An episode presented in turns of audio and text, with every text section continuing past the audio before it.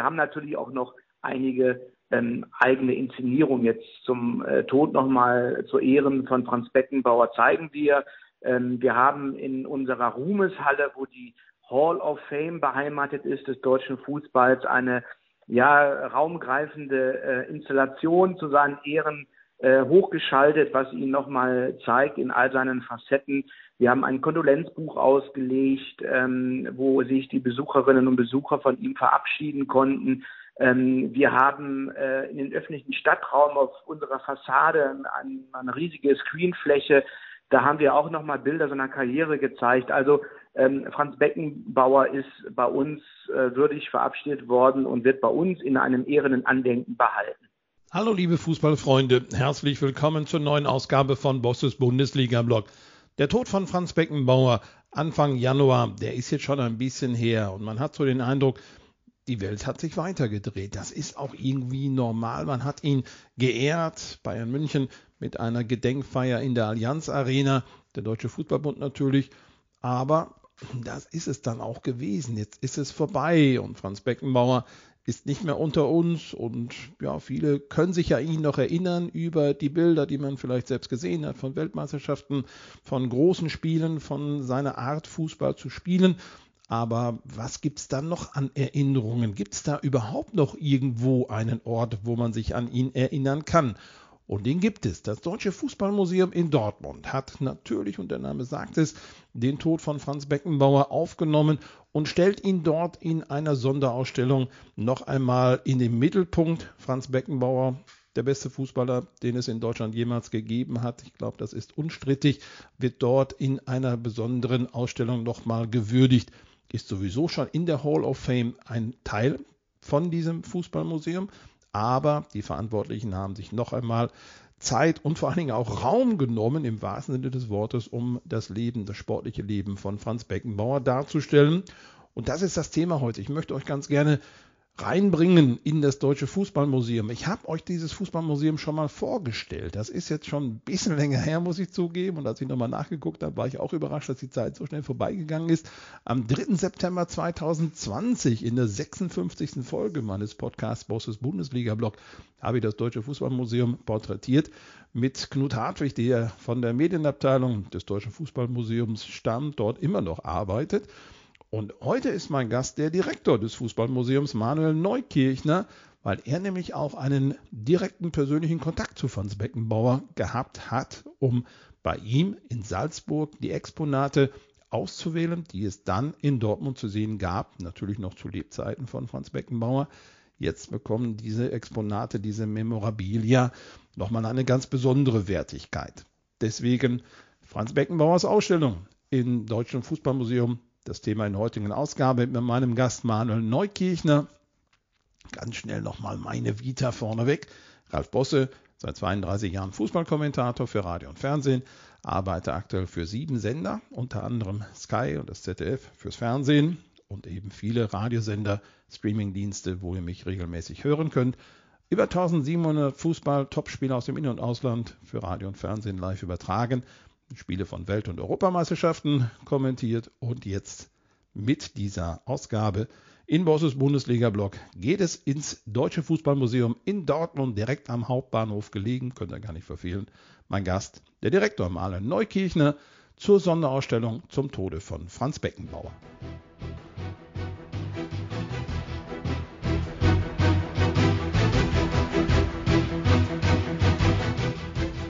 Manuel Neukirchner darf ich begrüßen. Das ist der Direktor des Deutschen Fußballmuseums in Dortmund. Und wer regelmäßig bei Bosses Bundesliga-Blog reinhört, der wird sich erinnern können an den 3. September 2020. So lange ist das schon her. Da habe ich damals das Fußballmuseum mal porträtiert, dass es das überhaupt gibt. Aber Manuel Neukirchner, es gibt einen aktuellen traurigen Anlass. Franz Beckenbauer ist gestorben, die Ikone des deutschen Fußballs schlechthin. Und ich gehe mal ganz stark davon aus, dass ihr im Deutschen Fußballmuseum ihn auch ehren werdet. Ist das so? Und wenn ja, wie macht ihr das? Also an Franz Beckenbauer führt ja kein Weg vorbei in unserer Dauerausstellung. Äh, das ist ja auch quasi so ein kleines äh, Franz Beckenbauer Museum, weil Franz Beckenbauer natürlich an allen großen Meilensteinen der deutschen Fußballgeschichte beteiligt war. äh, jedenfalls in der jüngeren Fußballgeschichte, wenn man mal von 1954 absieht, das hat er ja als kleiner Junge erlebt, äh, auf den Schultern seiner Mutter, als die äh, Sieger eingefahren sind in München damals. Ähm, aber das fing ja dann schon an, 1966 hat er ja schon mitbestritten, dieses berühmte Spiel in Wembley. Das ging dann weiter 1974 bei dem äh, Finale in, in Deutschland, in, in München. Ähm, äh, man kann die Geschichte fortschreiben. Er wurde dann Teamchef 1990 der äh, Weltmeisterschaft erfolgt. Äh, dann als Funktionär, als Präsident des Organisationskomitees 2006 hat er uns diese wunderbare Weltmeisterschaft geschenkt, so möchte ich es äh, bezeichnen. Und all das findet man natürlich im Deutschen Fußballmuseum. Aber wir haben natürlich auch noch einige ähm, eigene Inszenierungen. Jetzt zum äh, Tod nochmal zu Ehren von Franz Beckenbauer zeigen wir. Ähm, wir haben in unserer Ruhmeshalle, wo die Hall of Fame beheimatet ist des deutschen Fußballs, eine ja raumgreifende äh, Installation zu seinen Ehren äh, hochgeschaltet, was ihn nochmal zeigt in all seinen Facetten. Wir haben ein Kondolenzbuch ausgelegt, ähm, wo sich die Besucherinnen und Besucher von ihm verabschieden konnten. Ähm, wir haben äh, in den öffentlichen Stadtraum auf unserer Fassade eine, eine riesige Screenfläche. Da haben wir auch nochmal Bilder seiner Karriere gezeigt. Also ähm, Franz Beckenbauer ist bei uns äh, würdig verabschiedet worden und wird bei uns in einem ehrenden Andenken behalten was richtig und wichtig ist. Und Sie haben gerade schon so die Stationen durchgesagt. Äh, Franz Beckenbauer hat ja nicht nur sportliche Erfolge gehabt, sondern wenn man den Namen hört, hat jeder irgendeine ein, ein Bild zu ihm. Entweder ist es Rom 1990, dieses alleine über den Rasen gehen, oder vielleicht die ersten großen Weltmeisterschaften mit dem ja, eingebundenen Arm der Schulter, wo er sich kaum bewegen konnte im Oberkörperbereich, aber trotzdem noch seinen Fußball gespielt hat. Es gibt unendlich viele Geschichten rund um Franz Beckenbauer, wo ihr wahrscheinlich als Fußballmuseum gesagt habt, müssen wir eigentlich anbauen jetzt, um das alles darzustellen? Oder gehen wir hin und sagen, das ist das maximal Mögliche, was müssen wir wegstreichen, weil es ist eben kein, kein Beckenbauer-Museum, es ist das Deutsche Fußballmuseum. Da sind ja noch viele andere drin. Also was habt ihr quasi in der Schublade liegen lassen müssen, weil ihr sagt, das kriegen wir nicht unter?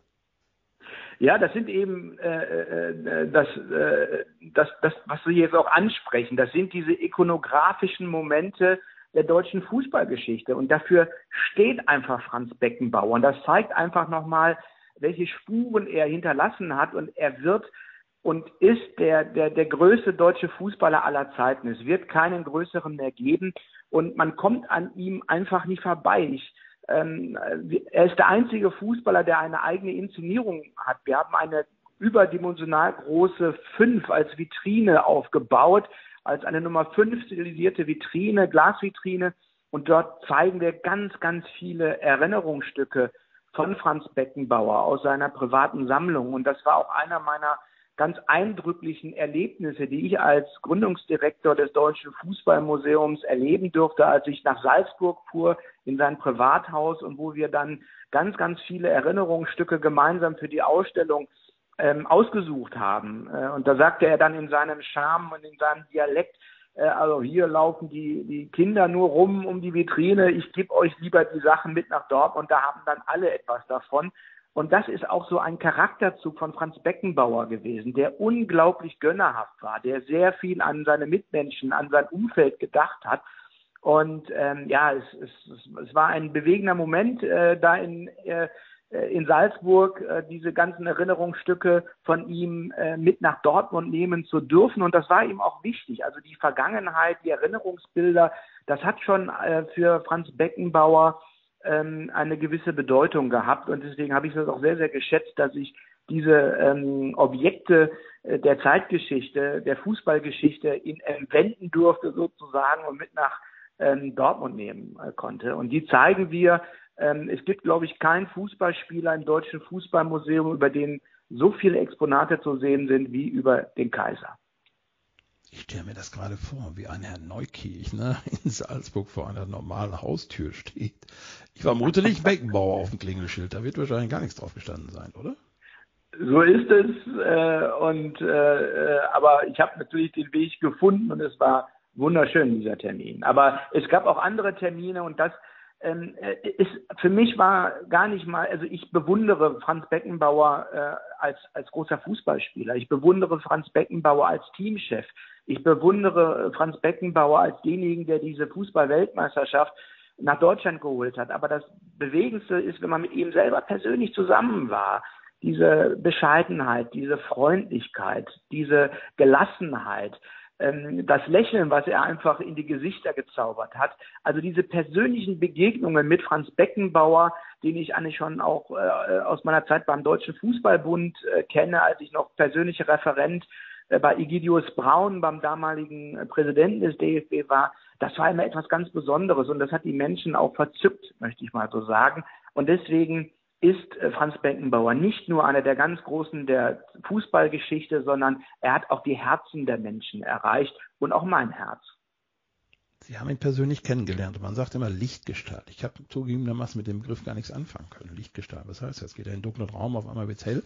Aber so ähnlich ist es ja wohl zu verstehen. Ich habe ihn nie getroffen. Ich, ich kann das nur wiedergeben, wie das durch Medien auf mich wirkt. Sie haben ihn persönlich sprechen können ich habe so das Gefühl, als völliger Außenstehender, der ihn nie getroffen hat, aber trotzdem das Gefühl habe, der hatte eine Aura. Der war einfach da und, und du merktest, irgendwas schwebt um ihn herum. Da ist ein Mensch, der etwas ganz Besonderes hat und dem, glaube ich, deutlich bekannt war, was er geleistet hat, dass er was Besonderes ist, weil alle sagen, oh, Beckenbauer. Der Name ist einzigartig. Tatsächlich, es gibt, glaube ich, keinen zweiten Beckenbauer in Deutschland äh, vom Namen her, außer seine Söhne natürlich. Aber ansonsten taucht der Name ja gar nicht so in der Öffentlichkeit auf. Also eine Verwechslung gibt's gar nicht. Es muss bei Beckenbauer der Franz sein. Und obwohl er das alles wusste, hat er nie einen, einen Star raushängen lassen. Wie ging Ihnen das, als, als Sie ihn dann getroffen haben? Ging Ihnen das ganz genauso, dass Sie so quasi beim Händeschütteln so einen elektrischen Schlag bekommen haben, dass da irgendwie so eine Aura oder sowas um ihn drumherum war? Ja, weil er einfach auch seinem Gegenüber immer das Gefühl gegeben hat, dass er Mensch ist und dass er an den Menschen interessiert ist. Aber bei ihm hatte man nie das Gefühl, da kommt jetzt ein Star, der dir entgegentritt, der unnahbar ist, sondern auf einer ganz natürlichen Art und Weise ähm, ja, konnte man in seine Sympathie eintauchen. Und ähm, Franz Beckenbauer hat es geschafft und so vielleicht auch die Lichtgestalt. Ähm, er hat immer geschafft, das Schwere leicht aussehen zu lassen. Das, was er angefasst hat, äh, als Spieler, als Funktionär, egal als Mensch, ähm, das, äh, ja, das, das war immer von Erfolg gekrönt und er hat die Dinge gemeistert und ähm, ja, alles das, was, was er angefasst hat, das war Gold sozusagen, das hat gestrahlt, das war Licht. Und das äh, äh, ja, hat Franz Beckenbauer ausgezeichnet. Und das Schöne und das, das Wertvolle, was ich daran empfinde, ist, dass das nie aufgesetzt war. Franz Beckenbauer äh, ist einfach völlig unbekümmert an die Dinge herangegangen und es ist ihm auch viel zugefallen. Er hatte ein begnadetes Talent als Fußballspieler. Wir alle haben diese Bilder im Kopf, wenn er mit dem Außenriss den Ball in den freien Raum gelegt hat, wenn er sich mit Günter Netzer abgewechselt hat, wenn er nach vorne gestürmt ist, hat sich Günter Netzer in, in der wohl besten Nationalmannschaft aller Zeiten 1972 zurückfallen lassen. Umgekehrt, wenn, wenn Netzer nach vorne äh, gestürmt ist, dann hat er hinten die Räume dicht gemacht. Das war ein Genuss, diesen Spielern zuzuschauen. Dann hatte man in dieser Mannschaft noch Gerd Müller, den wohl besten äh, Mittelstürmer aller Zeiten, nicht nur in Deutschland. Und ähm, ja, das war einfach äh, genial und diese Genialität, die hat Franz Beckenbauer dann einfach auch außerhalb des Platzes immer wieder aufblitzen lassen. Und das macht ihn einfach so ungewöhnlich, dieses Schwere leicht herüberkommen zu lassen. Das hat, glaube ich, nur Franz Beckenbauer verstanden, so umzusetzen. Mich hat das immer gewundert, wenn ich ihn spielen gesehen habe, und das als kleines Kind, muss ich sagen, er hat das ja eigentlich mehr so aus dem Knie heraus gespielt. Das ist ja eigentlich biologisch gar nicht möglich gewesen. Andere müssen den gesamten Schussbein durchschwingen, um diesen Ball den, den Schwung zu geben und um, um, die Kraft dahinter zu setzen, damit er da hinkommt, wo ist. Beim Franz war einfach nur so aus dem Knie heraus eben geluckt und er flog dahin, wo er hin sollte, millimetermäßig genau. Also fast ein einzigartiges Fußballspiel an sich, wie man mit diesem Ball umgeht. Habe ich bei keinem anderen Spieler gesehen. Wie er das gemacht hat, das war schon einzigartig. Wenn ich jetzt vielleicht auf den, ja, ich sag das jetzt mal, auf den Fußballfan Neukirchner eingehe, der jetzt äh, in den privaten Räumlichkeiten vom Franz Beckenbauer ist und jetzt bettelt nicht um Autogramm, sondern um Memorabilia, um zu fragen, darf ich das mitnehmen, darf ich das mitnehmen? Darf ich das mitnehmen? Wie sind Sie sich da in der Situation vorgekommen? Sind Sie da klar, Bittsteller, Hintergrund Deutsches Fußballmuseum. Also es ist nicht für Sie privat gewesen. Also von da ist es ja alles okay. Aber trotzdem ist es ja die Frage, gibst du mir das? Kannst du darauf verzichten, weil du es dann nicht mehr siehst, weil von Salzburg nach Dortmund, 1000 Kilometer entfernt, da liegt es dann rum für viele, viele Fußballfans, die sehen können. Wie ging Ihnen das in diesem Moment, mit dem Franz Beckenbauer zu sprechen? Darf ich das haben? Also vielleicht nochmal zum ersten Teil äh, Ihrer Ausführungen jetzt. Das ist in der Tat so. Äh, Franz Beckenbauer, man hat ihm zugetraut, in den, mit den Händen in der Hosentasche äh, besser und erfolgreicher zu spielen als viele Laufwunder zusammen. Dieses, dieses Elegante, dieses Filigrane, wenn er über den Platz schritt, dieses Majestätehafte. Also das hat ihn ausgezeichnet als Spieler. Und ähm, ja, als ich in Salzburg war und äh, da äh, nähert man sich ja anders äh, äh, dem Prozess. Ich habe jetzt nicht gesagt, ich möchte gerne das und das alles mitnehmen, sondern natürlich erklärt man Franz Beckenbauer erstmal das Konzept der Ausstellung. Und äh, bei uns ist es ganz wichtig, dass wir nicht nur Fußballgeschichte zeigen wollen, sondern eben auch Zeitgeschichte vermitteln wollen. Und äh, Franz Beckenbauer steht eben für diese Zeit des Umbruchs in den 60er und 70er Jahren. Und äh, Franz Beckenbauer steht für das wichtigste Ereignis, das für mich nach der Wiedervereinigung stattgefunden hat, nach der deutschen Wiedervereinigung, dass die Menschen in Ost und West so dicht zueinander rücken ließ, wie diese Weltmeisterschaft 2006. All dafür steht Franz Beckenbauer.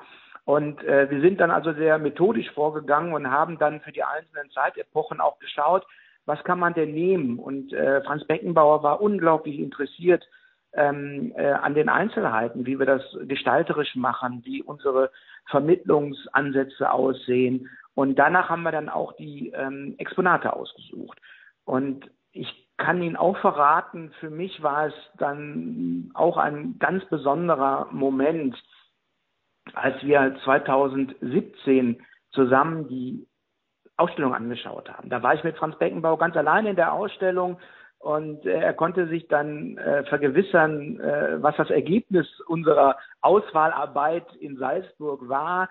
Ähm, ich bin mit ihm durch die Ausstellung geschritten, wie er einst auf äh, dem Rasen äh, im Rom, im Olympiastadion geschritten ist nach dem Titelgewinn 1990. Und ja, das muss ich schon sagen, es war ein bewegender Moment zu erleben, wie Franz Beckenbauer sich selber als Teil der deutschen Fußballgeschichte begegnet ist und ich hatte das eingangs gesagt, er hat sich ja fast an allen Ecken und Enden selber begegnet. Und äh, das war nochmal auch ein besonderer Moment, ähm, als Franz Beckenbauer wirklich gesehen hat, das bin ich, das ist Teil der deutschen Fußballgeschichte. Das ist sehr interessant, wie Sie das beschreiben, Manuel Neukirchner. Denn wenn ich jetzt mein Privatleben sehe und ich gucke mir Fotos von mir an, kann ich mir überhaupt nicht angucken. Das geht überhaupt nicht. Was ist denn für ein hässlichen Kerl? Jetzt geht Franz Beckenbauer durch seine Ausstellung, sieht sich selber, kennt ja alles. Ich glaube nicht, dass er gesagt ach ja, stimmt, jetzt wo ich sehe, fällt mir es wieder ein. Er wird wahrscheinlich alles gewusst haben und, und äh, alles sofort mit der Geschichte verbinden können. Sie jetzt in der Beobachterrolle von dem, der ausgestellt ist und sich selber besucht sozusagen. Wie hat er reagiert? Hat er auch gesagt, nee, also das, ja, wie sehe ich denn da aus oder was? Gab es da irgendwelche Dinge, wo er gesagt hat, da komme ich jetzt überhaupt nicht mit klar? Also wir haben gar nicht so viel geredet. Ich habe ihn ganz bewusst mit sich und seiner Geschichte auch ein Stück immer alleine gelassen. Ähm, da kann dann auch zu viel Konversation auch tötend sein. Natürlich hat er an der einen oder anderen äh, Stelle äh, nette, heitere Episoden auch erzählt. Über Fassetti, dieser italienische Spieler, der ihn mal umgehauen hat oder äh, auch gerade beim Wunder von Bern 1954, als wir uns diese Bilder angesehen haben, wie die Mannschaft um Sepp Harberger nach Deutschland zurückgekehrt ist, in dieses beschwerliche Nachkriegsdeutschland, in der Not herrschte, in der ähm, ja Depression immer noch herrschte, wo keiner wusste, wie geht es denn weiter in Deutschland, wie geht es weiter mit Deutschland in Europa. Ähm, das äh, war ja eine, eine unglaubliche Zeit, die damals zu bewältigen äh, die es zu bewältigen galt. Und da hinein kam diese deutsche Mannschaft und wurde aus dem Nichts äh, äh, zur Weltmeisterschaft. Und das hat äh, Franz Beckenbauer erlebt als kleiner Junge. Ich glaube, er war neun, zehn oder elf Jahre, äh, ich weiß es gar nicht so genau, und hat diese Ankunft der deutschen Weltmeister in München erlebt. Und da hat er dann auch an einem Bild gezeigt, da muss ich gestanden haben mit meiner Mutter. Da hat sie mich auf die Schultern genommen und da habe ich Franz, äh, Fritz Walter gesehen. Und ich habe mir vorgenommen, so wie die, so möchte ich auch einmal sein. Und ähm, ja, da ging vieles in seinem Inneren ab. Ähm, und als wir dann weitergingen und äh, 66 uns angeschaut haben, das Wembley, Spiel. Ähm, ich habe oft gar nicht so viel geredet und ich habe einfach ihn beobachtet und es war ja faszinierend zu beobachten, wie Franz Beckenbauer ähm, nochmal eingetaucht ist in diese Vergangenheit, die für ihn immer sehr, sehr wichtig war. Und die Macht der Bilder, die äh, drückt so unglaublich viel aus. Ähm, wenn man die dann sieht, diese Augenblicke, diese abgebildeten Augenblicke der Vergangenheit, das hatte ich ihm angemerkt, das hat ihn sehr bewegt und vor allen Dingen gab es dann am Ende des Rundganges eine große raumbildende Installation, die wir jetzt auch nochmal ähm, aus Anlass äh, des Todes von Franz Beckenbauer zeigen. Da ist er sich nochmal in seinen Karrierebildern begegnet. Das ist ein großer Raum mit vielen Projektionsflächen, der verspiegelt ist. Also eine große künstlerische Installation, und das nennen wir immer sowas wie eine begehbare Biografie. Und da kann man aus ganz vielen Perspektiven das Leben von Franz Beckenbauer nochmal begegnen. Und da äh, war er dann ganz alleine und hat sich das angeschaut, da habe ich mich ganz bewusst zurückgenommen. Und ich glaube, das war für Franz Beckenbauer auch nochmal ein sehr, sehr emotionales Erleben seines eigenen Ichs. Wer noch nie da gewesen ist im Deutschen Fußballmuseum, muss dahin. Pflicht. Also liebe Fußballfreunde, kommt echt nicht dran vorbei. Ich bin auch schon ein paar Mal da gewesen.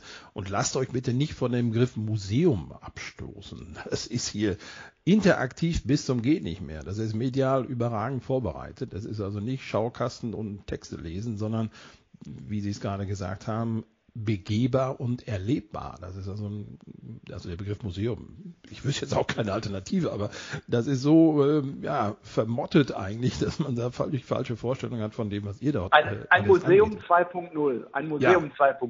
In dieser Geschichte so. muss man wirklich gehen. Das stimmt, ja.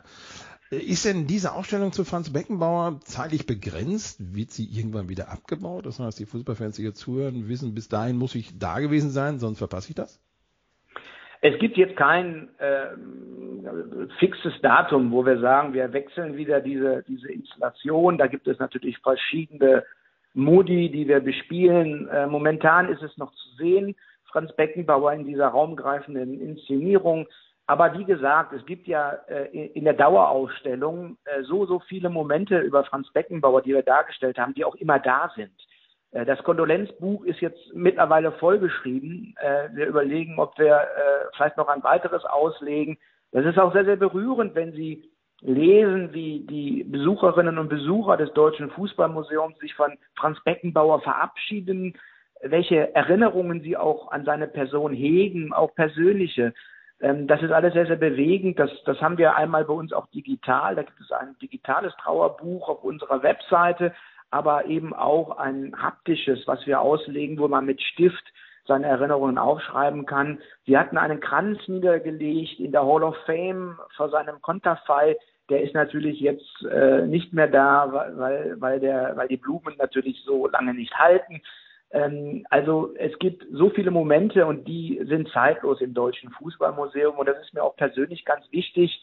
Wir werden Franz Beckenbauer immer als die Person zeigen, die er war, als die vielleicht wichtigste Figur des deutschen Fußballs.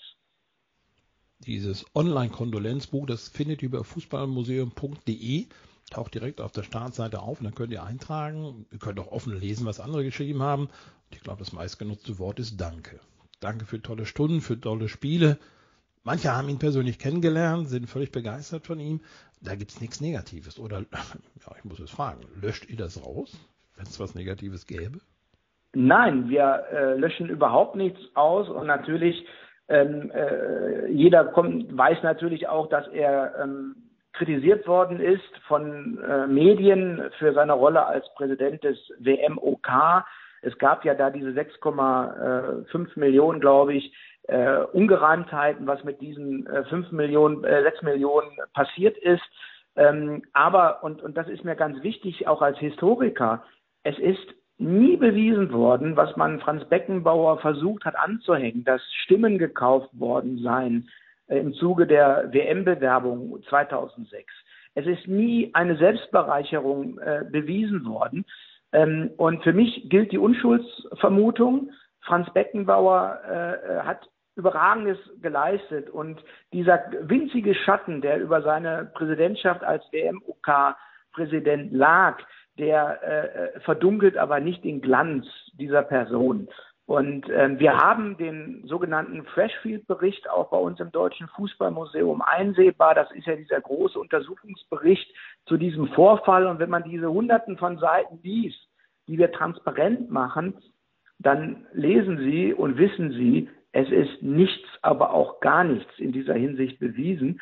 Und ähm, ich kann als Museumsmacher auch nur Fakten ausstellen. Ich möchte keine Vermutungen, keine Anschuldigungen ausstellen, sondern ich stelle das aus, was gewesen ist, was, was faktisch belegbar ist. Und ähm, all die Anschuldigungen an Franz Beckenbauer sind nicht belegbar und deswegen spielen sie für mich auch erstmal keine ähm, wichtige Rolle. Ich glaube, das ist so ein typisches deutsches Problem. Wir sind gerne bereit, unsere eigenen Stars zu zerstören. Egal ob äh, ja, Becker, ob äh, Schumacher und was nicht alles, die haben sicherlich Verfehlungen im Leben gehabt, ja, aber man kann sich so hinnehmen, wie das Ausland über die eigenen Stars gerne hinwegguckt, oder wir können es natürlich auch ausschlachten. Und da neigen wir dann wahrscheinlich eher zu, nochmal richtig drauf zu hauen. Jetzt haben wir ja eine Fußballgeneration, die, jetzt sage ich mal, leider in einem Alter ist, wo der Tod nahe rückt. Gerd Müller ist von uns gegangen, will keine Namen nennen, aber wir wissen alle, mit diesen Spielern sind eben andere äh, groß geworden, erfolgreich gewesen, die alle im selben Alter sind. Macht ihr euch jetzt schon Gedanken, wie man den wiederholen kann? Denn wenn wir die Weltmeister von 74 nehmen, da sind nun mal ganz, ganz viele Top-Spieler dabei, die dann bei euch im Deutschen Fußballmuseum gewürdigt werden müssten. Jetzt haben wir ganz frisch gehört, Heinz Simmet vom 1. FC Köln gestorben, der fast zehn Jahre gespielt hat, Pokalsieger geworden ist und, und, und. Bereitet man von eurer Seite sich auf so etwas vor, weil das theoretisch kommen könnte, dass man dann schon mal was hat? Das ist ja unsere Kernaufgabe des Deutschen Fußballmuseums, dass wir genau diese Persönlichkeiten erhalten im Gedächtnis, im kollektiven Gedächtnis. Ähm, wir haben insbesondere für die ganz großen Persönlichkeiten, die Sie jetzt auch ansprechen, die Weltmeister von 1974, ähm, aber auch davor und danach, dafür gibt es ja die Ruhmeshalle des deutschen Fußballs. Das ist die Hall of Fame des deutschen Fußballs, die von den äh, Sportchefs und Sportchefinnen ähm, der deutschen Leitmedien zum Fußball gewählt werden, eine tolle Jury.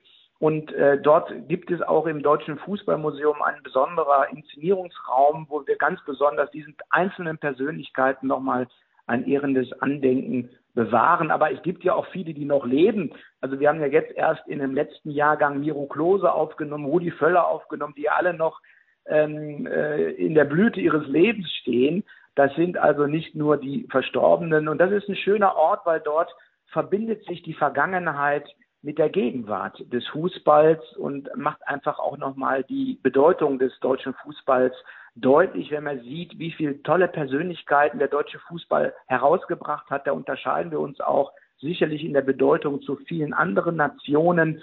Und ähm, man kann da auch nachempfinden, die gesellschaftliche Bedeutung, die der Fußball besitzt, dank dieser großen Persönlichkeiten, ähm, die wir dort alle finden. Von Gerd Müller, die, der jetzt verstorben ist, ähm, aber eben auch zu den Lebenden, Wolfgang Overath, Rudi Völler, Karl-Heinz Rummenigge, Klaus Fischer, der Held meiner Jugend, meiner persönlichen, Sepp Meyer, ich kann sie alle nennen, äh, aber eben auch viele Verstorbene, wie eben Fritz Walter, wie Horst Eckel, der noch ich will es so sagen, auf dem Sterbebett erfahren hat, dass er in die Hall of Fame des deutschen Fußballs aufgenommen worden sind. Auch das ist eine ganz, ganz berührende Geschichte, ähm, als er gesagt hat, jetzt bin ich mit Fritz vereint in der Hall of Fame und bald sicherlich auch im Himmel.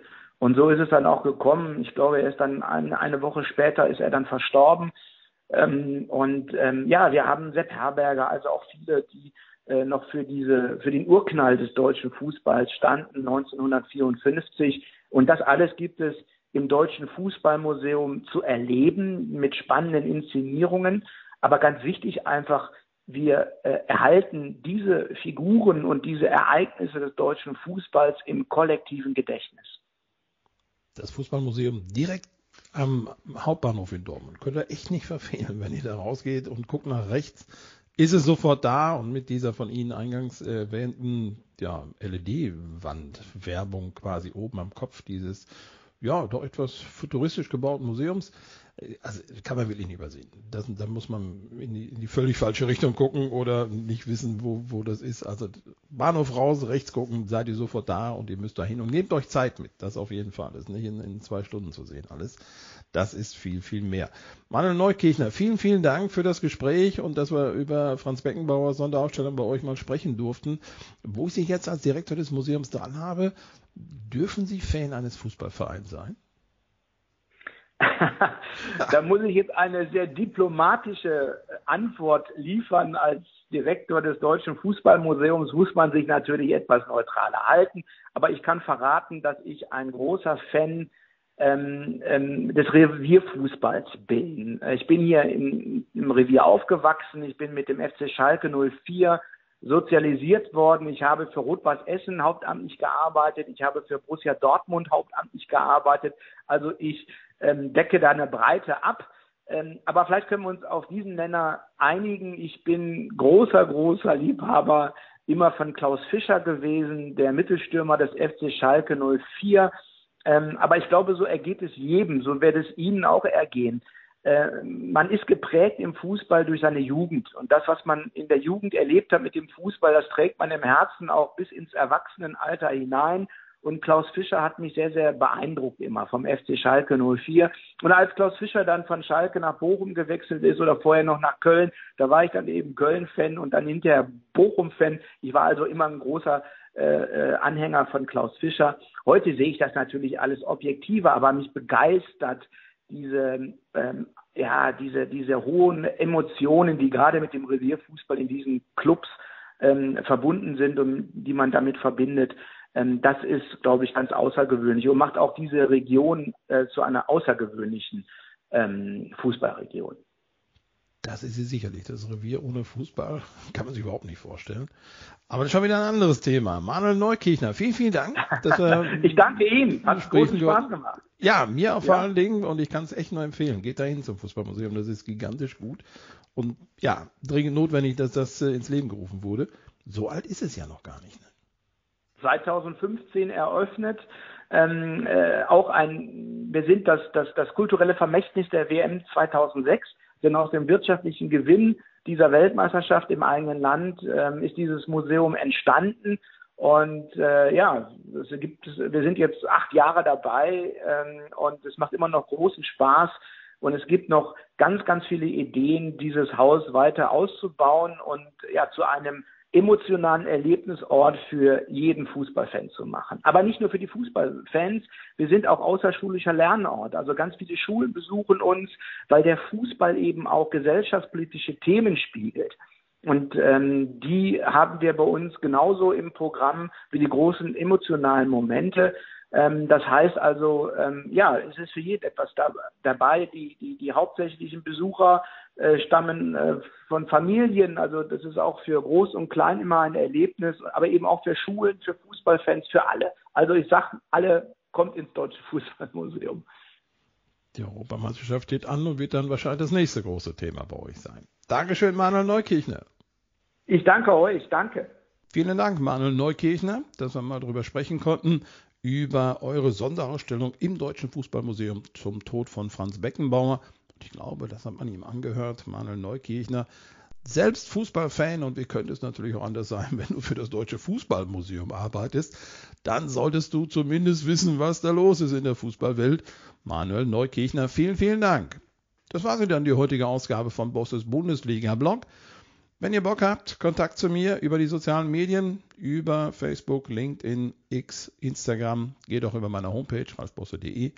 Immer donnerstags gibt es übrigens eine neue Ausgabe meines Podcasts. Also wer zum ersten Mal reingehört hat, schön, dass ihr dabei wart, herzlich willkommen. Einfach mal abonnieren, dann verpasst ihr da nichts. Ja, das war's dann für heute. Dann wünsche ich euch ein erfolgreiches Wochenende. Dankeschön und Tschüss, sagt Ralf Bosse.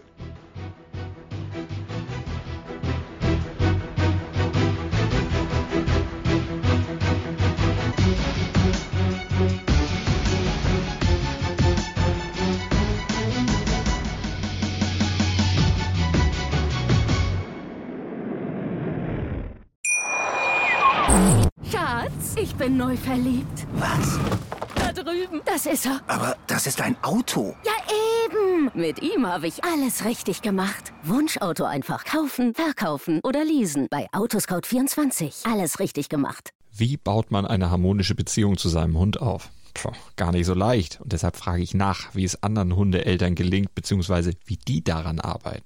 Bei Iswas Dog reden wir dann drüber. Alle 14 Tage neu mit mir, Malte Asmus und unserer Expertin für eine harmonische Mensch-Hund-Beziehung, Melanie Lippisch. Iswas Dog mit Malte Asmus. Überall, wo es Podcasts gibt.